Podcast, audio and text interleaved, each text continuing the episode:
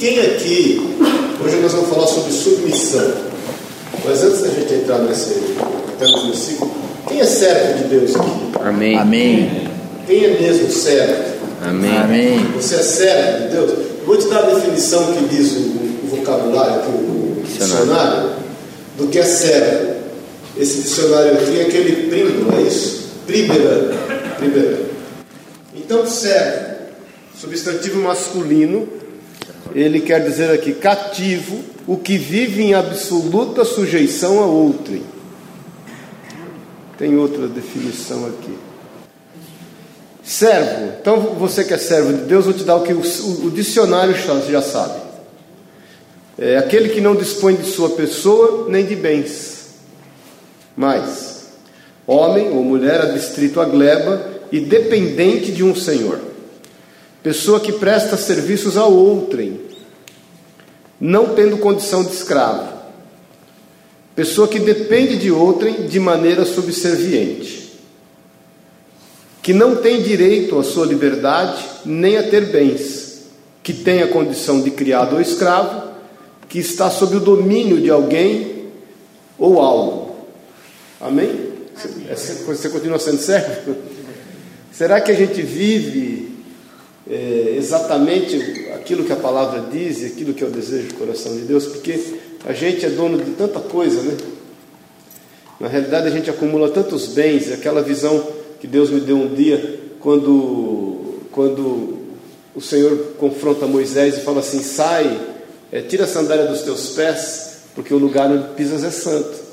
E é como que aquela sandália fosse um patamar que ele, por 80 anos, investiu na vida dele, ora como príncipe do Egito, ora como um, um, um homem do deserto, mas na realidade ele investiu na vida dele um, um modo de vida, um modo de comportamento, algumas características, e o Senhor fala: Isso aí não vale nada.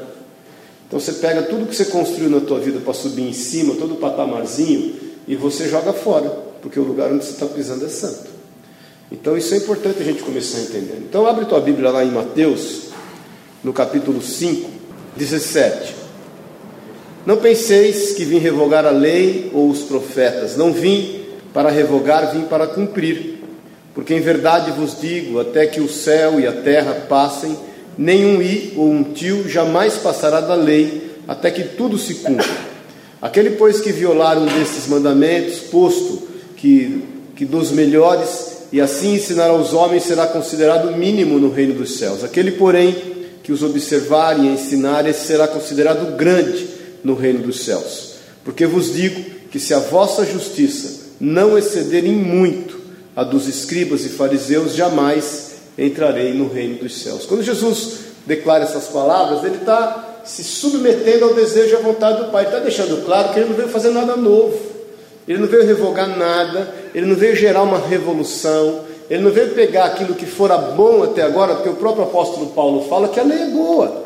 E veio rasgar a lei e, falar, e falou o seguinte: agora eu sou aqui o filho de Deus, eu que estou desde o início de toda a criação, e vai ser do meu jeito.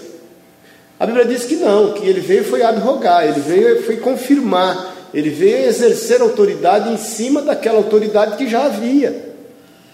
E o Senhor nada mais está nos falando aqui para que nós tenhamos que aprender a ser submissos a Deus e a sua vontade. Por isso que eu te perguntei se você realmente é servo, né? Porque o servo não é dono de si mesmo. E ele se porta como se não tivesse nada. Nada a defender. Porque quando nós estamos submissos totalmente àquilo que é o desejo e a vontade, o poder e a palavra de Deus, a gente não tem que defender nada. Porque nós não temos nada. Porque muitas vezes nós somos movidos por orgulho, por conceitos, por preconceitos, porque nós estamos carregando conosco uma bagagem. Quem está me entendendo? Diga amém. É isso que gera o orgulho. Porque você tem, você mantém uma opinião, você mantém uma posição, e isso faz com que você defenda esse patrimônio, é um patrimônio.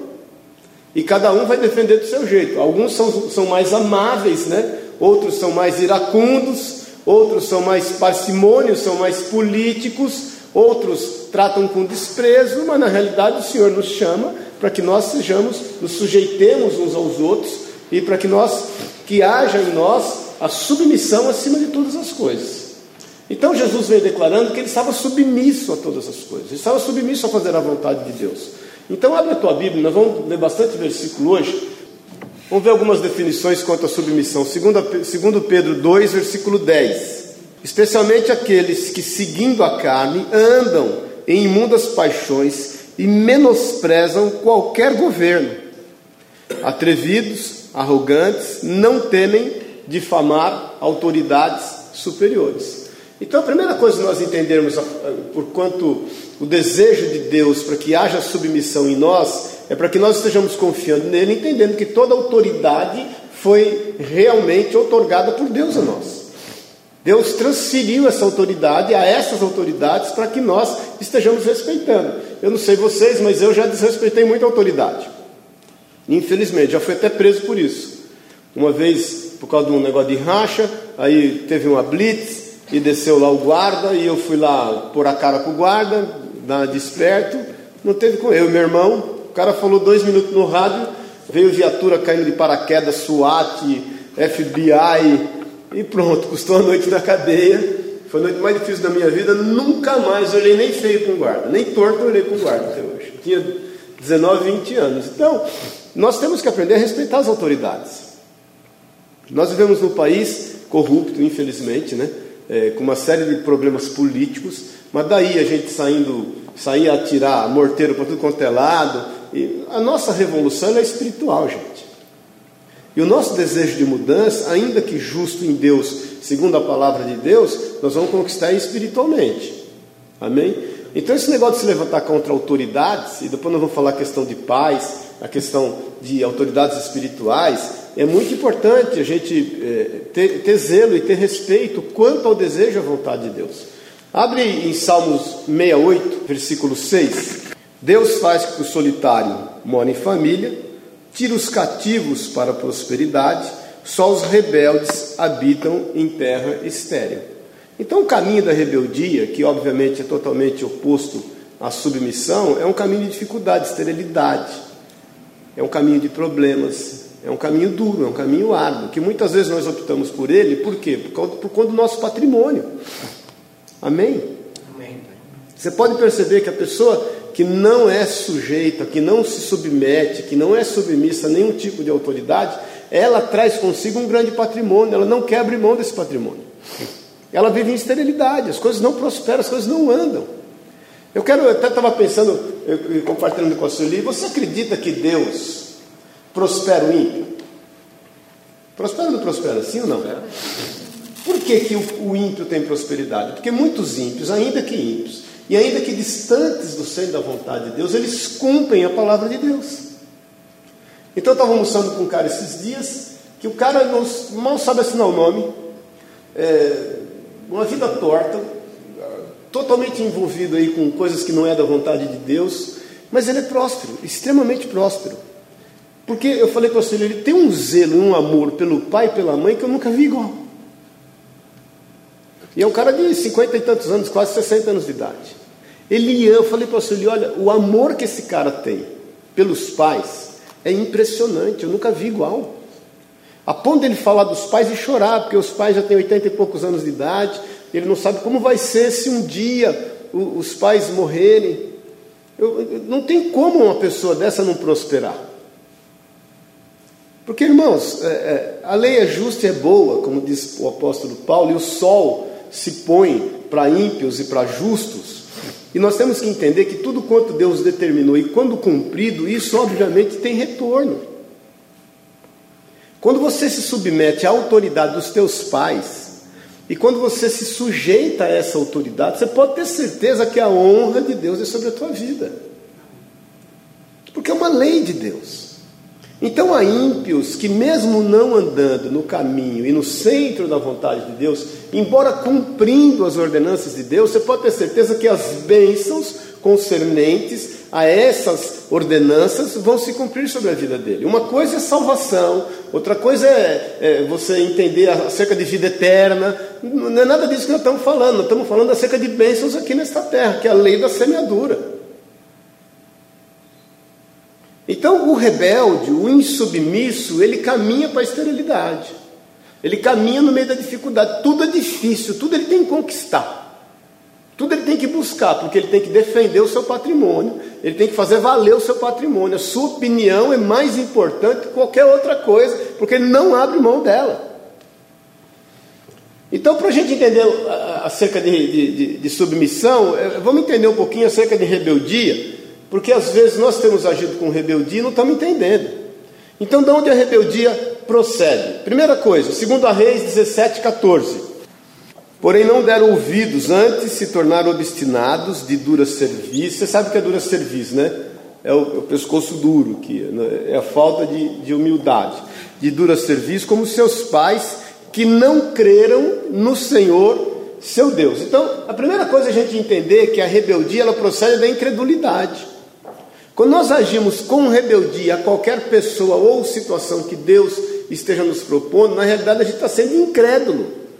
Você já imaginou se José não cresce em Deus? Você imaginou que José, não crendo em Deus e suportando tudo que ele suportou em, em função de um objetivo material, humano?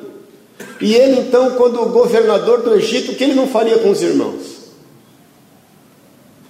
Então a incredulidade, ela obviamente, ela vai gerar rebeldia, rebeldia e incredulidade andam junto, porque ou nós cremos na justiça e no poder e na ação de Deus em nosso favor, que governa todas as coisas, ou nós vamos sair correndo dos apedrejamentos. Então, se Estevão não fosse um cara crédulo, ele não dobrava os joelhos, ele saia correndo do apedrejamento. Nós estamos entendendo? Diga amém. Então a rebeldia, ela procede da incredulidade.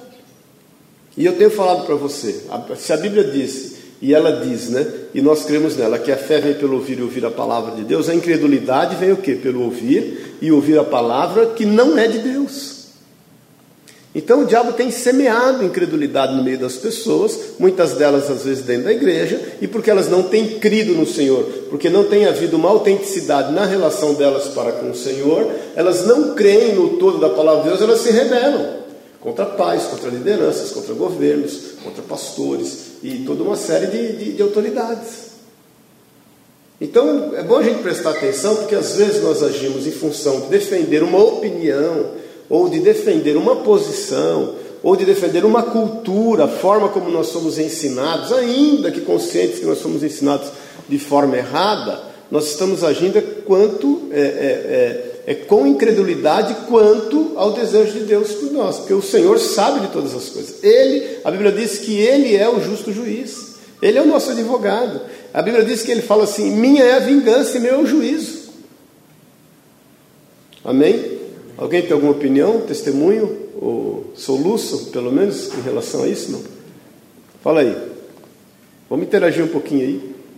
Alguém tem algum exemplo? Fala aí, Zizão. Não, exatamente isso. Uma vez eu ouvi o exemplo do centurião, que... Eu vou falar sobre ele. É, então, que por meio da autoridade que ele, que ele via, porque ele entendia o que era uma autoridade. Isso. A fé dele, a fé desse centurião, lá em, em, em Mateus 8, eu vou falar sobre isso, é uma fé submissa, né? Porque ele fala assim, eu sou um homem é, que sujeito à autoridade, e eu tenho servos à minha disposição, e eu digo a esse vai, ele vai, e a esse vem, ele vem. Está lá no versículo 9 do capítulo 8 de Mateus. Então ele, ele, ele consegue crer no Senhor, porque ele sabe o que é autoridade. Ele tem uma fé submissa.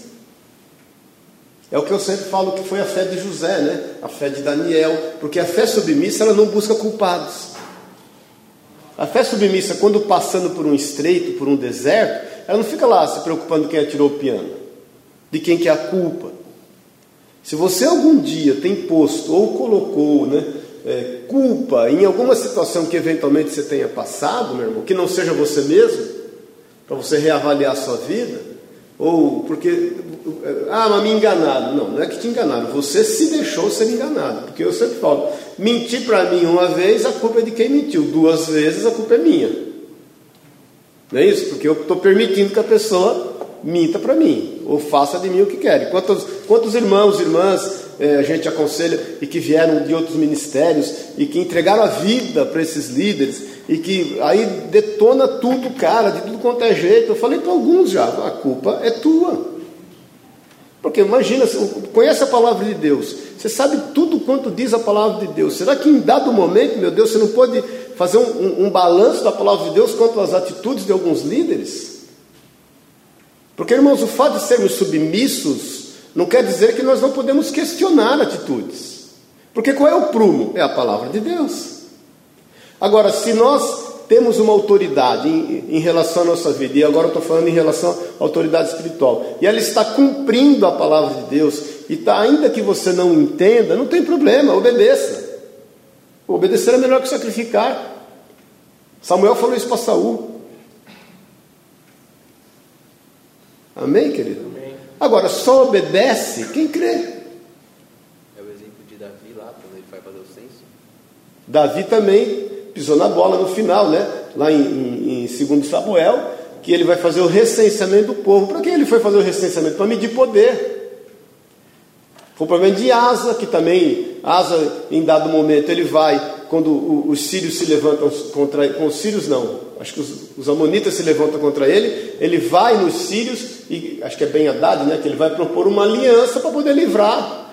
E Deus fala para ele, puxa vida, eu já não te livrei de, de tanta coisa. Não te livraria eu agora?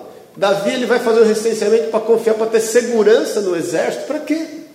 O de Davi foi o cara que ia fazer o recenseamento não concordou, né? Ele falou, não, Davi, não faz isso. Mas ele fez. Ele era o rei. Aí o cara que eventualmente não concordava, porém, mas cumpriu a ordem do rei, ele está ele tá ileso. É o que eu sempre falo, né? Depois nós vamos falar aqui, em, em Hebreus fala isso, que na realidade a, a, a o peso ou o pagamento ou as custas de uma liderança errada é para o líder. Se você de boa fé obedeceu, ou se você de boa fé entendendo que naquele momento estava cumprindo a vontade de Deus, você não teve esclarecimento, você pode ter certeza que é o líder quem vai se responsabilizar. Então a primeira questão é você entender que a rebeldia ela procede da incredulidade Procede também, abre em Neemias, no capítulo 9, 29. Diz assim: Testemunhastes contra eles para que voltassem à tua lei, porém eles se houveram soberbamente e não deram ouvidos aos teus mandamentos, mas pecaram contra os teus juízos, pelo cumprimento dos quais o homem viverá. Obstinadamente deram o ombro de ombro, endureceram a cerviz e não quiseram ouvir. Vai em Jeremias 7. Jeremias 7, 24. Mas não deram ouvidos, nem atenderam, por, nem atenderam, porém andaram nos seus próprios conselhos e na dureza do seu coração maligno. Andaram para trás e não para adiante. Então nós sabemos que a rebeldia ela procede também do orgulho. Ela não procede só da incredulidade, mas também do orgulho. É aquilo que eu estou te falando. O orgulhoso tem muito patrimônio. Ele não quer abrir mão da sua posição. E o orgulho vai gerar rebeldia. Então, irmãos, a gente tem que ter cuidado quanto muitas vezes a, o quanto muitas vezes o orgulho tem tomado conta da gente, porque não custa nada nós nos submetermos. Primeiro a Deus. Ser submisso, porque você crê no Senhor é ao Senhor. Porque você crê nele. Porque muitas vezes no defender a sua posição, ou no andar segundo os seus conceitos, isso tem nos levado a estar tendo uma postura de rebeldia. Mas, Salmos 32, 9: Não sejais como cavalo ou como brrr, sem entendimento, os quais com freios e cabrestos são dominados, de outra sorte não te obedece. Então a teimosia faz parte da vida do rebelde. Paz do Senhor, irmãos. E tem horas, gente, a gente tem que. Porque às vezes é necessário uma força muito grande para domar um teimoso, um rebelde. É que nem o cavalo aqui, né? Porque tem que exercer uma força grande.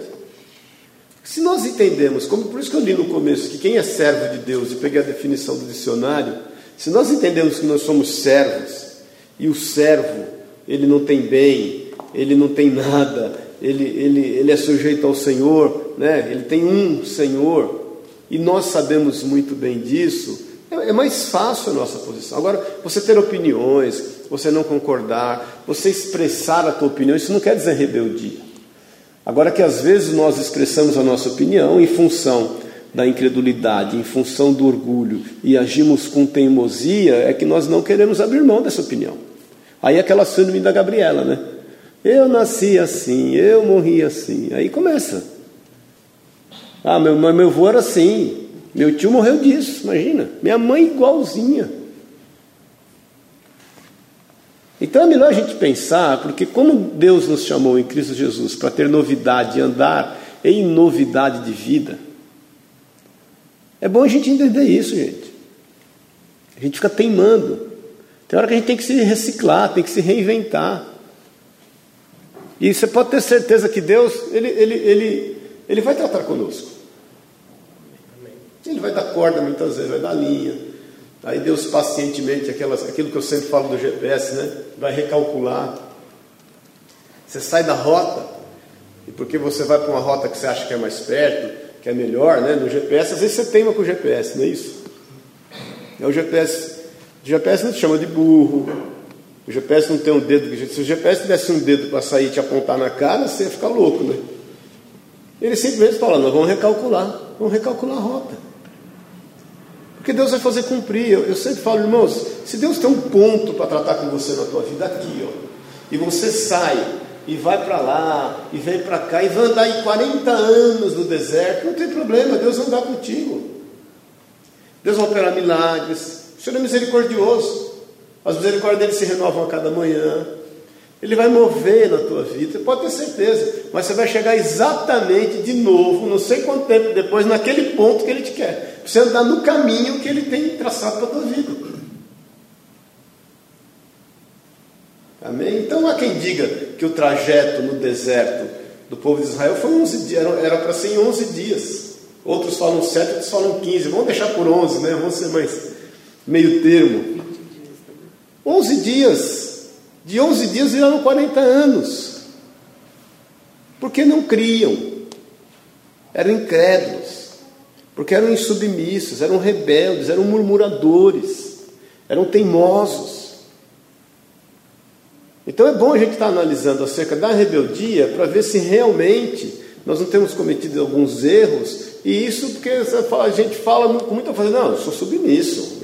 Mas será que a gente é mesmo? Amém, irmãos? Isaías 65. Entendi, estendi as minhas mãos todo dia a um povo. Que povo é esse? Rebelde. Que anda por caminho que não é bom, seguindo os seus próprios pensamentos. Vai ser teimoso assim não adiante. Né? Então é melhor a gente parar um pouquinho, gente, e rever alguns conceitos. Até que ponto a gente pode ceder você pode perceber que os que são que agem em submissão, obviamente a Deus e às autoridades, essas pessoas são mais prósperas. Elas têm mais paz. Elas caminham em paz.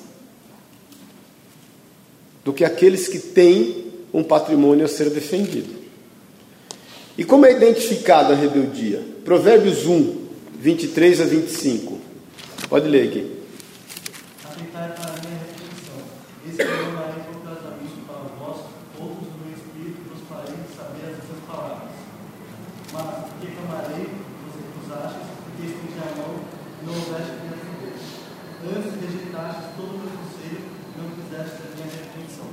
Então o rebelde, irmãos, ele, ele, ele não tem aceitação da palavra de Deus, não aceita.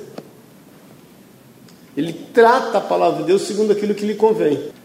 É conveniente. Então, aí tem a análise dos textos isolados, né? Mais uma vez eu te falo, quando a pessoa fala, não, eu sou servo de Deus, estou lutando pela causa de Cristo, não tem como a pessoa ser serva do Senhor, lutar pela causa de Cristo e não ser submissa. Não orna. Não orna, gente. Tem alguma coisa errada no processo. Que aí é o que nós vamos eh, ver aqui como que a gente pode identificar mais algumas. Não orna. Amém? Então, primeiro é não aceitação da palavra. Segundo, segundo Crônicas 24, 19. Porém o Senhor lhes enviou profetas para os reconduzir a si. Esses profetas testemunharam contra eles, mas eles não deram ouvidos. Então vamos lá, mais um aí. Ezequiel 33, versículo 30. Quanto a ti, ó filho do homem, os filhos do teu povo falam de ti, junto aos muros e nas portas das casas. Falam um com o outro, cada um a seu irmão, dizendo: Vinde, peço-vos, e ouvi qual é a palavra que procede do Senhor. Eles vêm a ti, como o povo costuma vir, e se assentam diante de ti, como meu povo, e ouvem as tuas palavras, mas não as põem por obra. Pois com a boca professam muito amor, mas o coração só ambiciona lucro. Eis que tu é para eles como quem canta canções de amor, que tem voz suave tange bem, porque ouvem as tuas palavras, mas não as põem por obra. Mas quando vier isto, e aí vem, então saberão que houve no meio deles um profeta. O rebelde põe em questionamento sempre a autoridade espiritual sobre a vida dele. Ele sempre acha que pode ser melhor do que aquele que o está liderando. Ele não aceitaria, por exemplo, que Samuel fosse lá obedecendo a Deus e ungisse Davi como rei. Ele ia achar que é uma loucura. Ele ia preferir ter como rei Saul. Porque segundo os padrões humanos, Saul tinha mais a pinta de rei.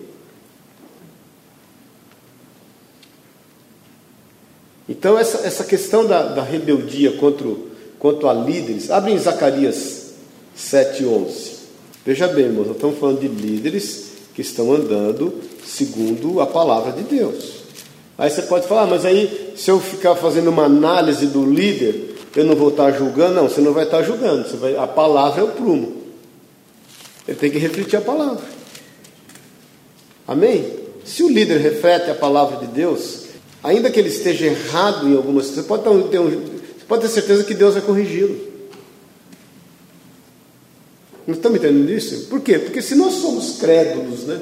cremos em Deus e na Sua palavra, se nós não somos egoístas, se nós não somos teimosos, se nós aceitamos totalmente a palavra de Deus, se há um líder no nosso meio que eventualmente, embora ele estando sendo a vontade de Deus, que os homens cometem erros, ele está cometendo erros, o nosso papel é ampará-lo. Amém, querido? Porque é o caso de Noé, lembra Noé? Noé, depois do dilúvio, o que ele fez? Chapou. Tomou um porre. Premeditado, hein? Não foi um porre, porque ele, ali é uma depressão.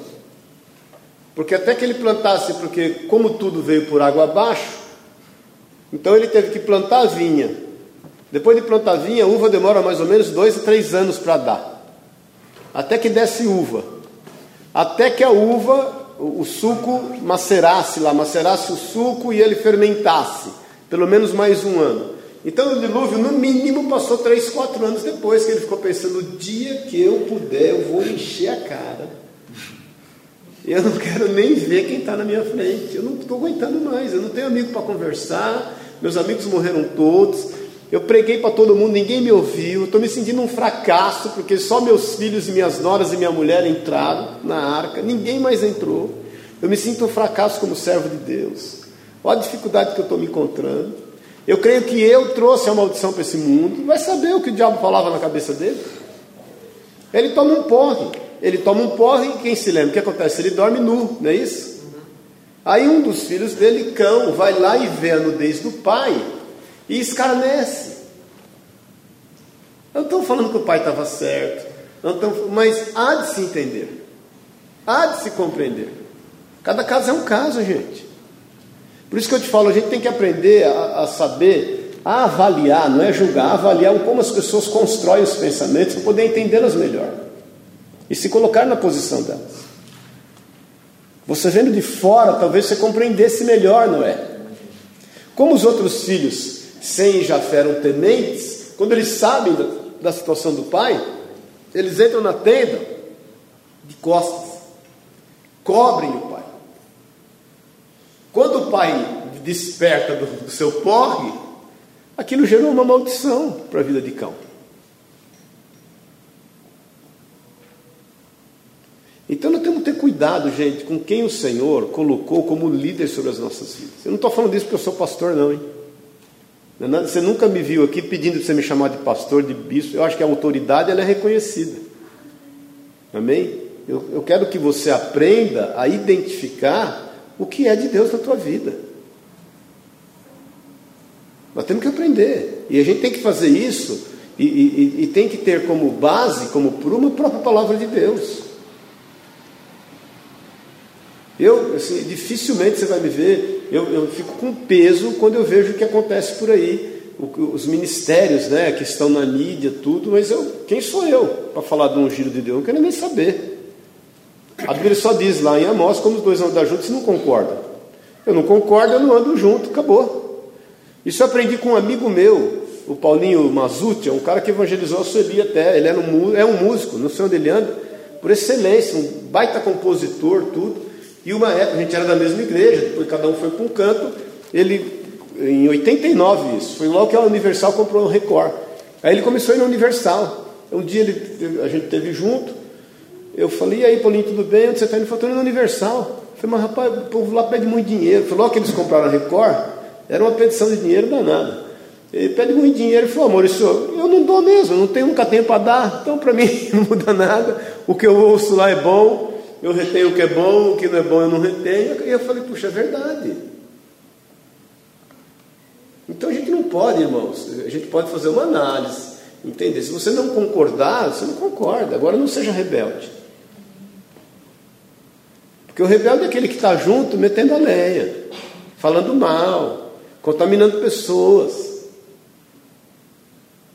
Amém? Não concorda, vai sente e resolve. Se você vê que o líder é um líder, é um homem ou uma mulher de Deus, e que ele está aberto, e que você vai, e você vai expor o seu ponto de vista, não tem problema.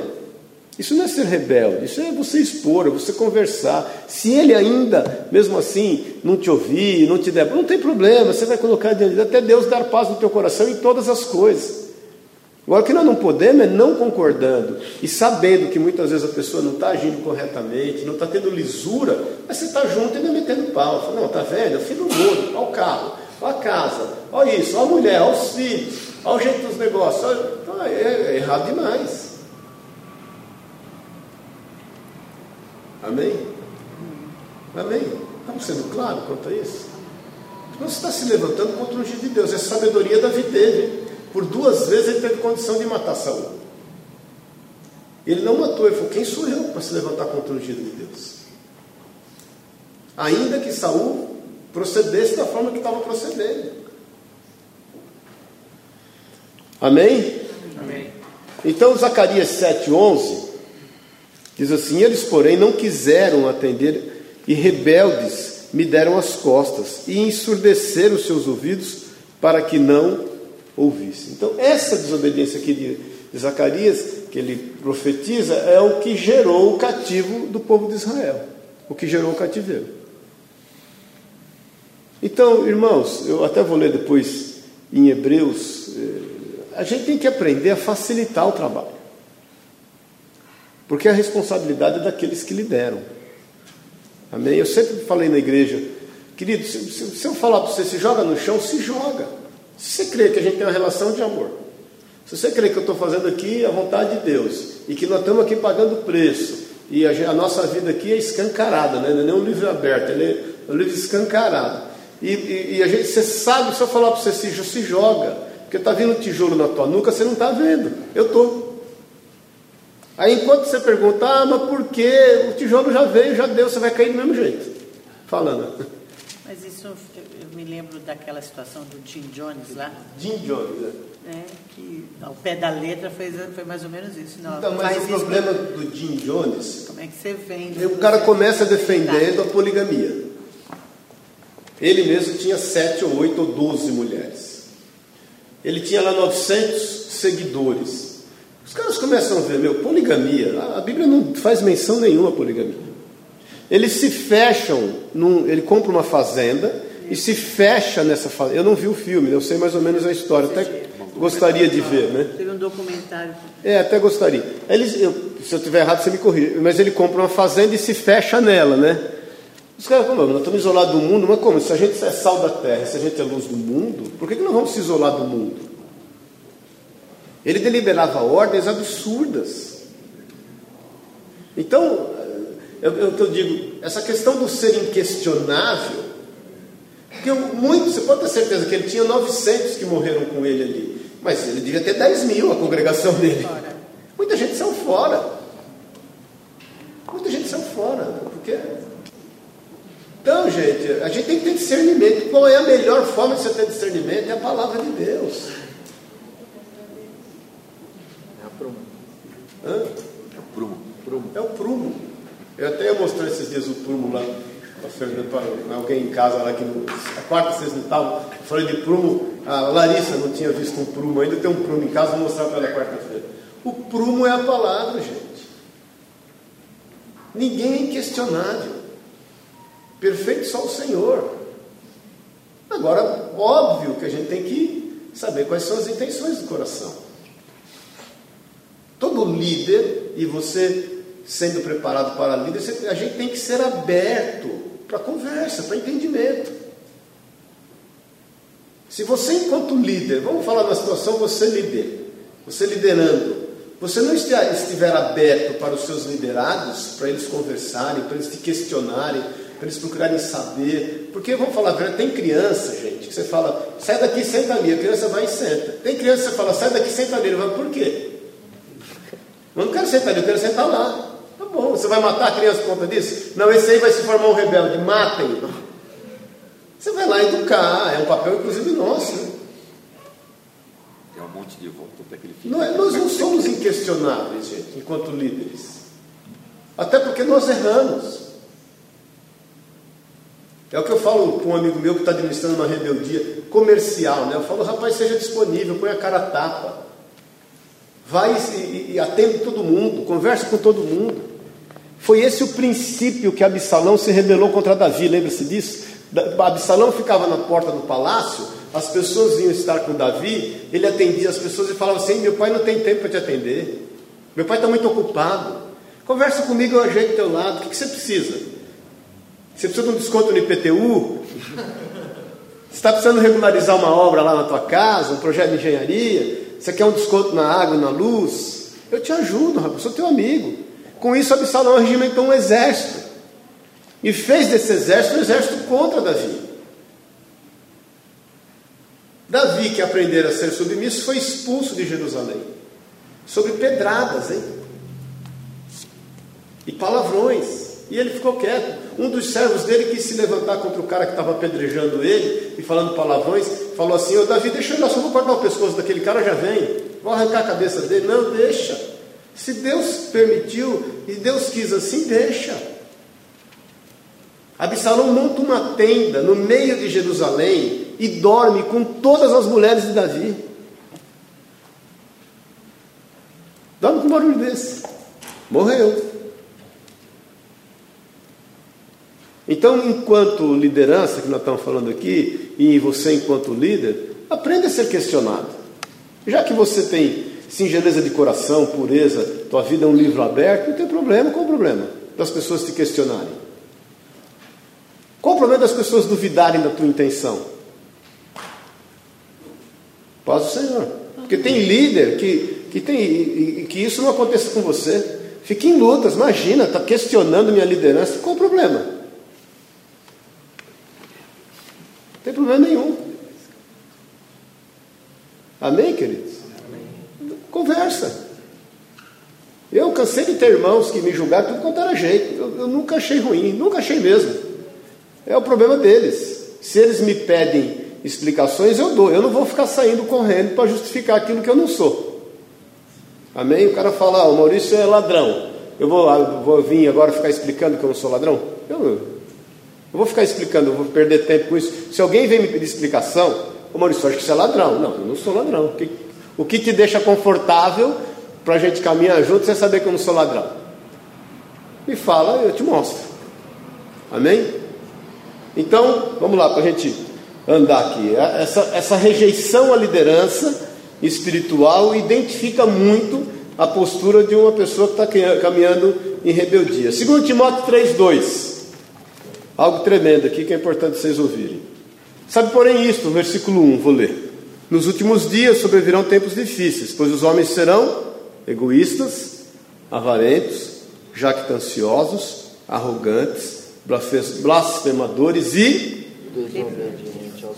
Desobediente aos pais. Rapaz, se você não é, eu vou ler algumas coisas aqui, não precisa se abrir, eu vou só ler. Peraí. Se você não é obediente ao teu pai e à tua mãe, você não zela por eles. Se você não tem compreensão no teu coração quanto ao momento de vida deles, porque eh, eu, por exemplo, meu pai, uma época, era extremamente nervoso. Meu pai era o seguinte, meu, Jornal Nacional em casa, se voasse uma mosca, ainda mais um filho falando. Hã? Se fosse uma mosca, voava o filho. E voava o filho, a mosca, tudo que tinha. E o meu pai, uma época, em função de problema de enfermidade, tomava antidepressivo, remédio para dormir. Ele era extremamente irritado. É o que eu já falei, mas o amor que havia por ele fazia, encobria todo e qualquer. A gente tem que aprender a honrar. Então, quando os filhos agem em desobediência aos pais, em desonra aos pais, eles não são prósperos, gente. Eu conheço um monte de ímpio, de incrédulo, que honra pai e mãe e que prospera, porque cumpre a palavra. Então, só para você ter uma, essa questão aí de, de pai e mãe, não precisa abrir, mas é, Êxodo 20, 12 diz: honra teu pai e tua mãe, né, que é parte dos dez mandamentos, para que, te, é, para que se prolongue os teus dias na terra que o Senhor Deus te dá. Então, o obediente a pai e mãe vive mais, ele tem vida longa. Levítico 19, 13: Cada um respeitará a sua mãe e a seu pai, e guardará os sábados, os meus sábados. Eu sou o Senhor vosso Deus. Mas, Deuteronômio 27, 16: Maldito aquele que desprezar a seu pai ou a sua mãe, e todo o povo dirá amém. Olha o tamanho da bucha. Provérbios 30, 17: Os olhos de quem zomba do pai, ou de quem despreza a obediência à sua mãe, corvos do ribeiro os arrancarão, e pelos pintãos da águia serão comidos. Mais um pouquinho? Mateus 15, 4. Porque Deus ordenou: honra a teu pai e a tua mãe, e quem maldisser a seu pai ou a sua mãe, seja punido de morte. Deuteronômio 21 aconselha que os filhos rebeldes fossem apedrejados. Dorme com barulho desse. Quer conferir rapidamente? Vai, vai em Deuteronômio 21. Olha como o filho rebelde era tratado.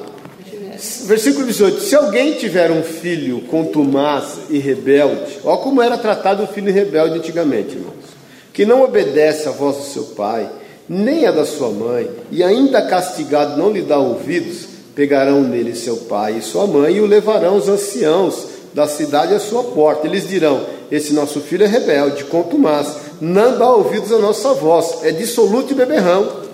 Então todos os homens da sua cidade o apedrejarão. Dorme com um barulho desse, até que morra. Você quer viver agora ou? Então eu vou continuar aqui essa questão de, de honrar pai e mãe. Provérbios 1,8: Filho meu, ouve o ensino do teu pai, e não deixes a instrução da tua mãe. Provérbios 6,20: Filho meu, guarda o mandamento do teu pai, e não deixes a instrução da tua mãe. Filhos, Efésios 6,1: Filhos, obedecei a vossos pais no Senhor, pois isso é justo. Colossenses 3,20: Filhos, em tudo obedecei a vossos pais, pois fazê-lo é grato diante do Senhor.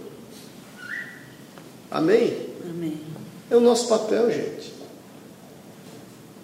Então a gente tem que ter. Eu, eu te falo que eu fui um filho extremamente rebelde. Rebelde. As coisas, assim, elas sempre foram rápidas comigo. Eu te falo isso assim com toda liberdade. Mas mais fáceis para o meu irmão. Embora meu irmão é mais velho, as coisas foram mais fáceis, porque meu irmão sempre foi extremamente obediente ao meu pai e minha mãe. Eu era aquele filho que é o seguinte: eu tinha tudo na ponta da língua. Tudo. E eu me senti o cara, porque eu era, era meu temperamento, extremamente errado. Nós temos que reconhecer os nossos erros, gente. Então eu não tinha parada. Eu, eu, em relação a isso, eu, eu sempre fui muito defensor do meu patrimônio, né, da minha opinião. Eu te falo isso com, com, com toda humildade. Até que eu vim entendendo, né? Até que impactado aí ao longo dos anos, hein? Pensa foi que eu me converti com 17 anos e estava tudo resolvido na minha vida. Eu aceitei Jesus com 17, fui converter, deve ter uns, uns dois, três anos atrás, mais ou menos. Né? Então, eu olhe lá, hein? Estou em processo ainda, em fase D, né? Mas eu te falo assim, eu infelizmente também eu não tive pessoas no meu, na minha época que me pastoreassem, que, que tivesse essa conversa que nós estamos tendo aqui, ué, um discipulado, que me mostrasse na Bíblia, rapaz, o que está fazendo errado. Primeiro pastor que eu tive, pastor mesmo, de sentar, de conversar, eu me converti em 79. Foi em 1992, ó Mauri, quando eu mudei para Pouso Alegre.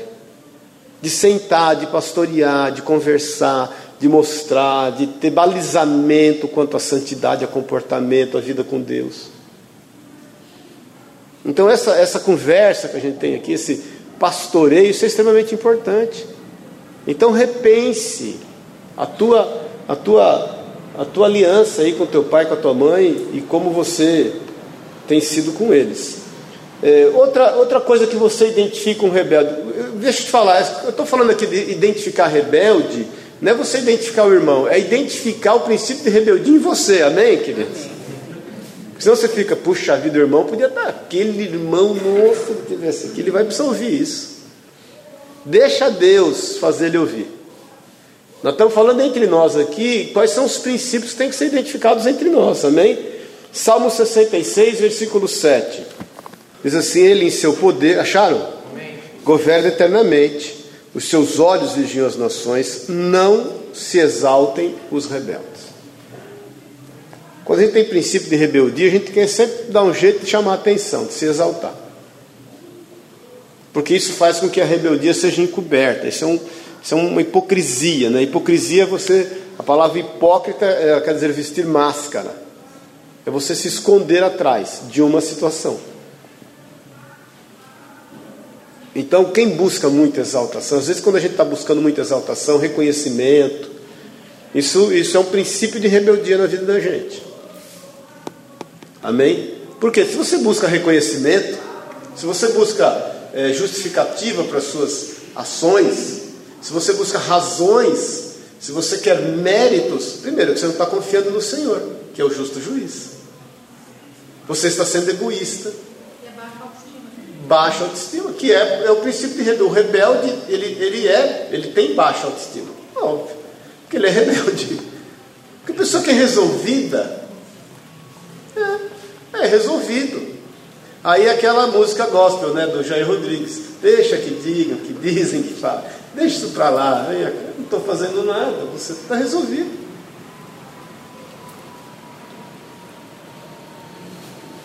Então quando essa busca de exaltação, de reconhecimento, de chamar atenção. Isso é um princípio de rebeldia. A gente tem que identificar na vida da gente isso. Por isso que eu, eu, eu te falo, eh, comigo as coisas foram mais rápidas, com meu irmão elas foram mais fáceis. Elas, elas aconteceram com mais facilidade. Por causa de honra. Porque desde menino sempre honrou meu pai e minha mãe. E eu sempre questionei. Eu, por uma época na minha vida, até os 30 e poucos anos de idade, a pessoa para cima de 50, 60 anos, para mim não tinha valor nenhum. Não é que não tinha valor nenhum quanto a, a ser humano, não é isso, pelo amor de Deus. Assim, quanto algumas opiniões que eu pensava, isso aí já está velho, já imagina, não sabe o que está falando, está tá viajando, as coisas mudaram dormiu no tempo. Eu, eu, assim, eu, a pessoa quando tinha, vamos supor, 60 anos de idade, eu via que ela não tinha evoluído em muitas coisas, eu não, eu não respeitava. Estou aqui confessando meu pecado publicamente, né? Mas eu, eu, eu, infelizmente colhi frutos ruins por causa disso. Hoje eu ouço tudo. Ouço tudo. Eu sou de ouvir até música popular brasileira que gosto. Até eu adoro conversar com pessoa de idade. Sempre gostei de conversar com pessoa de idade. Sempre gostei. Só que comercialmente falando, eu não as levava a sério. Eu aprendi muito em Minas. Mudei para lá em 92 e saí de lá em 2004. Eu aprendi muito lá, nesse sentido, porque o mineiro ouve. Eu cheguei lá em Minas com cabeça de paulista, você imagina o que eu sofri, né? O mineiro só fica vendo e ouvindo. Então, essa cultura do mineiro de ouvir, de respeitar, de, isso, fez, isso foi importante para mim. Amém? Não se sentir, porque o mineiro ele não se sente o cara, o paulista é mais soberbo. O paulista se acha, isso é verdade. O mineiro já não. O interiorano também não. Eles têm algo em relação à capital, né? Eles, eles têm um sentimento em relação, eles têm um respeito em relação à capital. Nós, na metrópole da capital, não, a gente não tem, a gente vai passando por cima igual rolo compressor. Então aí, deixa o Espírito de Deus ministrar o teu coração e cada um né, age. Né, com... Agora, cuidado quando você está buscando um reconhecimento, ou quer ser exaltado, ou você quer ser exaltado para provar para o rebelde que ele é rebelde, e na realidade você está agindo com o princípio de rebeldia. Amém, querido? Então vamos lá, rapidamente, o que é submissão? O que, o que, o que a submissão faz na vida da gente? Hebreus 13, 17. Obedecer aos vossos guias. Isso não é que ninguém é da Umbanda, tá, irmãos? É. Tem alguma outra tradução aí? Não? Deve ter líderes aí, né? Tem alguma outra tradução aí? Não?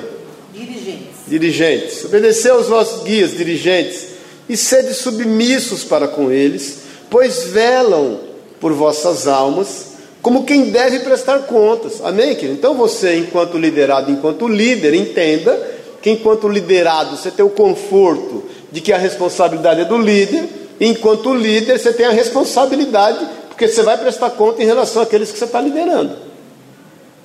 Amém? Para que façam isso com alegria e não gemendo, porque isto não aproveita vós outros. Então é muito mais fácil você ser submisso, porque você não vai gerar peso, não vai fazer gemer os seus líderes e vai dar alegria a eles de estarem conduzindo a tua vida para o Senhor.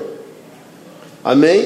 Então, ser submisso facilita o trabalho dos líderes. Segundo Crônicas 20, lá a história de Josafá, no versículo 20, na parte B do versículo. Acharam? Quem se lembra da história de Josafá? Aliás, quem, quem lembra de Josafá? Diga amém, irmãos. Hã? Não lembra da história de Josafá? Ele era um rei de Judá, os amonitas e os moabitas quiseram invadir o seu reino. Ele, ele não era um rei acostumado com guerra, ele teme a Deus. E aí, quando ele sabe da notícia, ele ora a Deus e fala: Senhor, eu tenho medo, mas os meus olhos estão postos em ti. Lembra-se disso? Não? Aí ele proclama um jejum em toda a nação, até os animais jejum, não tem comida para ninguém. E depois eles buscam a Deus, o Espírito Santo de Deus toma um homem, um profeta, e o profeta fala: Nessa luta não tereis de pelejar, esta luta é minha. Aí ele levanta os levitas, manda à frente, Deus levanta um terceiro povo, e aí esse terceiro povo se levanta com os amonitas, os moabitas, todo mundo morre, eles recolhem só o despojo. Eles vão para a guerra e não levantam, não tiram, não desembanham uma espada e ganham a guerra e ainda voltam com despojo. Mas o versículo 20, na parte B, diz assim: a parte A, pela manhã cedo se levantaram e saíram ao deserto de Tecoa. Ao saírem eles, pôs-se Josafá em pé e disse: Ouve-me ajudar, e vós, moradores de Jerusalém, crede no Senhor vosso Deus e estareis seguros. Crede nos seus profetas e prosperarei. A submissão traz prosperidade, irmãos, em todos os aspectos. Amém? Comercialmente falando, em relação ao teu chefe, é, a Bíblia diz, o apóstolo Paulo fala, ele diz assim, que nós temos que servir aos nossos chefes, aqueles que estão numa, aí a hierarquia, né, é, para conosco, como se estivesse fazendo aquilo para o Senhor, para Jesus. Amém? Então ela traz prosperidade. Agora, qual é a base da, da, da, da submissão? Timóteo 3,16. Segundo Timóteo. Toda escritura é inspirada por Deus e útil para o ensino, para a repreensão, para a correção, para a educação na justiça. Amém? Então a base da submissão é a palavra de Deus. Por que, que nós nos submetemos uns aos outros, aos líderes, aos pais, aos patrões? Por que, que nós lideramos com parcimônia, com amor, é, buscando discernimento no Senhor com humildade? Porque a palavra de Deus é, é, é a nossa base. Óbvio que a palavra de Deus é base para tudo, e quanto mais a submissão. Ninguém age com submissão se não for temente a Deus. Amém? É difícil a pessoa, olha, só ela tendo uma, uma natureza mansa. Mas geralmente a pessoa que não conhece a palavra de Deus, ela quer pôr fogo em tudo. É o, é o bloco, como é o black, black block. Black block é aqueles caras que estão aí quebrando tudo aí quando tem essas manifestações. O cara põe aquela. Só aparece os olhos lá, põe aquela máscara, que para mim é máscara de motoqueiro, né? Tem outro nome aí. E. Hã? Como chama? Balaclava. E põe a balaclava e sai quebrando tudo que tem. Aí. Nós não precisamos disso, gente. A nossa conquista está nos joelhos. Amém? Então a base é a palavra de Deus. Vai em, em, em, Mateus 8, aquele, aquele trecho que nós falamos há pouco, Mateus 8, no versículo 9. Quem se lembra da história do centurião que nós falamos há pouco? Né? No versículo 9 diz o que aí? Eu sou um homem sujeito à autoridade e tenho. Hã? Quem está vivo, diga amém. E tenho soldados ou autoridade a minha ordem. E digo a esse vai, e ele vai, e aí esse vem e ele. Então esse homem, esse centurião, que queria muito a cura de um dos seus servos, ele, era, ele, ele tinha uma fé submissa. Então a submissão, irmãos, ela traz cura, ela traz realizações dos nossos desejos. A gente, a gente, eu sempre falo que só sabe, só sabe dar ordens quem sabe obedecer. Quem não sabe obedecer não sabe administrar poder, se perde. Se perde. Ele vai ter poder e vai se perder e o povo vai gemer. Amém? Amém. Provérbios 22, 06, um versículo extremamente conhecido aí. Em si, o que, que diz aí? Ensina o teu filho no caminho que deve andar, e depois. E ainda quando não se desviará dele. Se desviará dele. Então, ensinar os nossos filhos quanto à submissão é papel nosso. Não deixe a vida ensinar os teus filhos quanto à submissão, que vai ser mais sofrido. Amém? É melhor você educar o seu filho. Amém, queridos? Amém. Porque se você tem dozinha dele, você acha que você vai feri-lo? Ah, mas isso pode gerar um problema psicológico dele. A vida vai tratar, você ainda vai tratar com amor enquanto pai e mãe. A vida não vai ter esse amor. Então é melhor você chegar no arreio, né, como diz, e traz no arreio, a Ana é boa disso, né, Ana? Hein, Marcão? E traz no arreio, porque a vida não vai ser, ela não vai dar tapa de amor.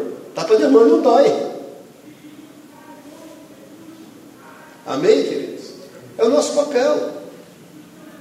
Isso é o teu papel enquanto pai, enquanto mãe. Você chegar junto, mesmo que ele pode, ah, mas vai gerar um trauma, não vai nada, meu irmão, não vai nada. Isaac, não, você não lê que Isaac precisou de cura interior, de libertação, porque o pai, o pai quis matá-lo. Imagina, Isaac com drama de consciência, sentado no, no divã, no, deitado no divã do terapeuta, ah, eu tenho um problema sério, meu pai quis me matar, quis me matar, ele era meio ferrenho esse negócio de obedecer a Deus, imagina, e se não é Deus que intervém, onde é que estava o amor do meu pai por mim? Você não vê isso. Por quê? Porque ele foi ministrado na palavra de Deus. Então ministre os seus filhos. Você que é pai, deixa eu te falar, meu irmão, já falei várias vezes, você não, você não, você não casou, você fundou uma igreja. Se vira. Você tem que educar os teus filhos e aqueles que te foram confiados. Porque às vezes nem são teus filhos, né? O caso do Manuel aqui que o brasileiro veio de presente, né? É, não é assim? E mais alguns aí. É o seguinte, não tem jeito. É, é é o papel nosso. Tem que chamar e tem que exortar em amor, tem que advertir, tem que chegar junto. Eu te falo mais uma vez exemplo meu. Eu, meu pai chegava junto em mim muitas vezes. E quantas vezes eu falei para meu pai, eu vou embora de casa, vou embora de casa, hoje eu vou embora de casa, eu vou embora de casa, não sei quantos anos. Um dia ele pegou minha trouxa, que era uma trouxa, juntou lá num, acho que nem tinha saquinho de supermercado na época, juntou num pano, amarrou, deu um nó, falou, tá aqui, ó, lá na porta de casa, hoje você vai embora de casa. Vê se eu fui.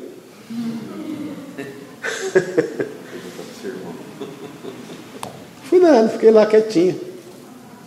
Quantas vezes meu pai chegava junto, meu pai falava assim, é o seguinte, meu filho, aqui quem paga a comida sou eu. Você não paga aluguel, você não paga água, não paga luz, você tem roupa lavada, comida na mesa. Então, enquanto eu for vivo, meu pai falava, quem manda aqui sou eu. Quando eu morrer, você fala o que você quiser. Mas enquanto eu for vivo, eu que mando aqui. Enquanto você viver debaixo desse teto, eu que mando. E eu rebelde, mas tinha que ficar quieto, tinha que engolir o sapo. Amém? Agora é um papel nosso. É um papel nosso. Para terminar, Mateus 6,10. Quem pode ler aí? É a oração do Pai Nosso.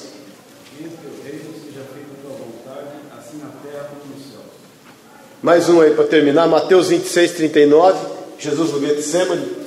Indo um pouco mais adiante, prostou-se com o rosto, com o rosto em terra e orou. Meu pai, se for possível, afaste de mim este cálice. Contudo, não seja como eu quero, mas sim como tu queres. Então Jesus nos deu o exemplo, irmãos. Amém? Jesus nos deu o exemplo. Como Jesus é a base, Ele é o exemplo para todas as coisas, Ele é o nosso, é o nosso é, ídolo, né? É Ele que nós seguimos, Ele é o nosso ícone. Ele nos deu o exemplo. Por isso que a Bíblia diz que Ele não tendo como usurpação ser igual a Deus, tomando a forma de homem, sendo rico se fez pobre, para que nós fôssemos ricos, e tendo vida morreu para que nós tivéssemos vida em todas as coisas nele. Então ele nos deu exemplo. Fala, Nia. Tem uma passagem né, que Jesus fala que ele, ele não quer mais que chamados de servos, Mais filhos. assim como amigos. Né? Aham, amigos. né? É. Então, dentro desse contexto que você fala, é, essa, comparação né, de não quero mais que vocês sejam meus servos, não quero chamá-los de servos. É por causa do relacionamento, porque o servo, é, a Bíblia diz em Hebreus, fala assim, que o trabalhador trabalha pelo salário, o filho trabalha porque é filho. Por quê? Porque o trabalhador é credor do seu patrão. Então você trabalha lá 30 dias na empresa, o teu patrão te deve. Ai dele se não te pagar. Você sabe que os direitos hoje do empregado, né, misericórdia, existe a indústria do, da- das causas na justiça, né? Pessoas ficaram milionárias com isso. O filho não. O filho trabalha porque é filho, ele não está preocupado com o salário, ele não trabalha pelo salário. Ele não está nem aí com o salário, diga-se de passagem. Então, quando Jesus fala, eu já não chamo mais servos, mas amigos, é porque nós somos amigos, somos filhos. Nós o obedecemos, não porque a gente vai fazer conta. Porque o servo, a gente sabe que nós não temos direito a nada mesmo, ele, ele, ele nos deu todas as coisas, somos só mordomos. Vamos falar a verdade, temos o que nessa vida para levar, gente? No final de, de todas as coisas, eu, eu fiquei sabendo aí já há algum tempo, o, aquele Antônio Emílio de Moraes, um homem, puxa vida, né? A gente tem que respeitar. Não, não morreu, ele está numa vida neurovegetativa já há dois, três anos. Então, com Alzheimer. Com Alzheimer, está lá aquele homem lá, precisando de tanta gente, tanto poder. Eu estava falando com a Sueli, a gente, a gente tem que aprender a viver a vida. Eu, em relação aos meninos, eu sempre me preocupei, me preocupo, obviamente, com o futuro deles, e até Deus começar a me repreender nesse sentido, já tem algum tempo, Deus me repreendendo assim, que às vezes eu estou sendo soberbo. Como é que, vamos supor, o Pedro é um servo de Deus, como é que eu quero é, é, estar sendo soberbo a ponto de querer dar a ele coisa melhor do que Deus tem para ele? Então, o que de melhor eu posso deixar para o Pedro, para a Priscila, para o Davi, para o Felipe? É a palavra de Deus. Porque eu sempre fui nesse lance né, de paternalismo, né, isso faz parte da cultura latino-americana, a gente é muito paternalista, né, quer deixar as coisas para os filhos e trabalha. E eu- o, Miguel, o, pai da, da Mayra que está ali, o, o vô da, da Cris, a gente sempre conversou muito. O Miguel falava, sempre falou para mim assim: Maurício, cuida da tua vida, que teus filhos vão cuidar da deles. Teu pai sempre falou para mim. Você faz o que é bom para você. A hora que sobrar, você vai fazer para os teus filhos. O Miguel é um, é um homem de honra, porque o Miguel pôde constituir negócio para os filhos, é, e deixar bens para os filhos, né? mas ele, ele soube administrar a vida dele. O Miguel, desde que eu me conheço por gente, ele não trabalha de quinta-feira. Ele vai cuidar dele. Está aí com 76 anos de idade, gozando de saúde física, mental, emocional. Então, como é que eu posso eh, ser tão soberbo a ponto de entender que, que eu posso dar algo para meus filhos que Deus não pode dar melhor? Amém? Então, muitas vezes, isso é um princípio de rebeldia também em relação a Deus. Deus sabe o que faz. O que nós temos que fazer para os nossos filhos? Ensiná-los o caminho que deve andar. Nós temos que cumprir o nosso papel. Ter filho dá trabalho, vocês sabem disso, né?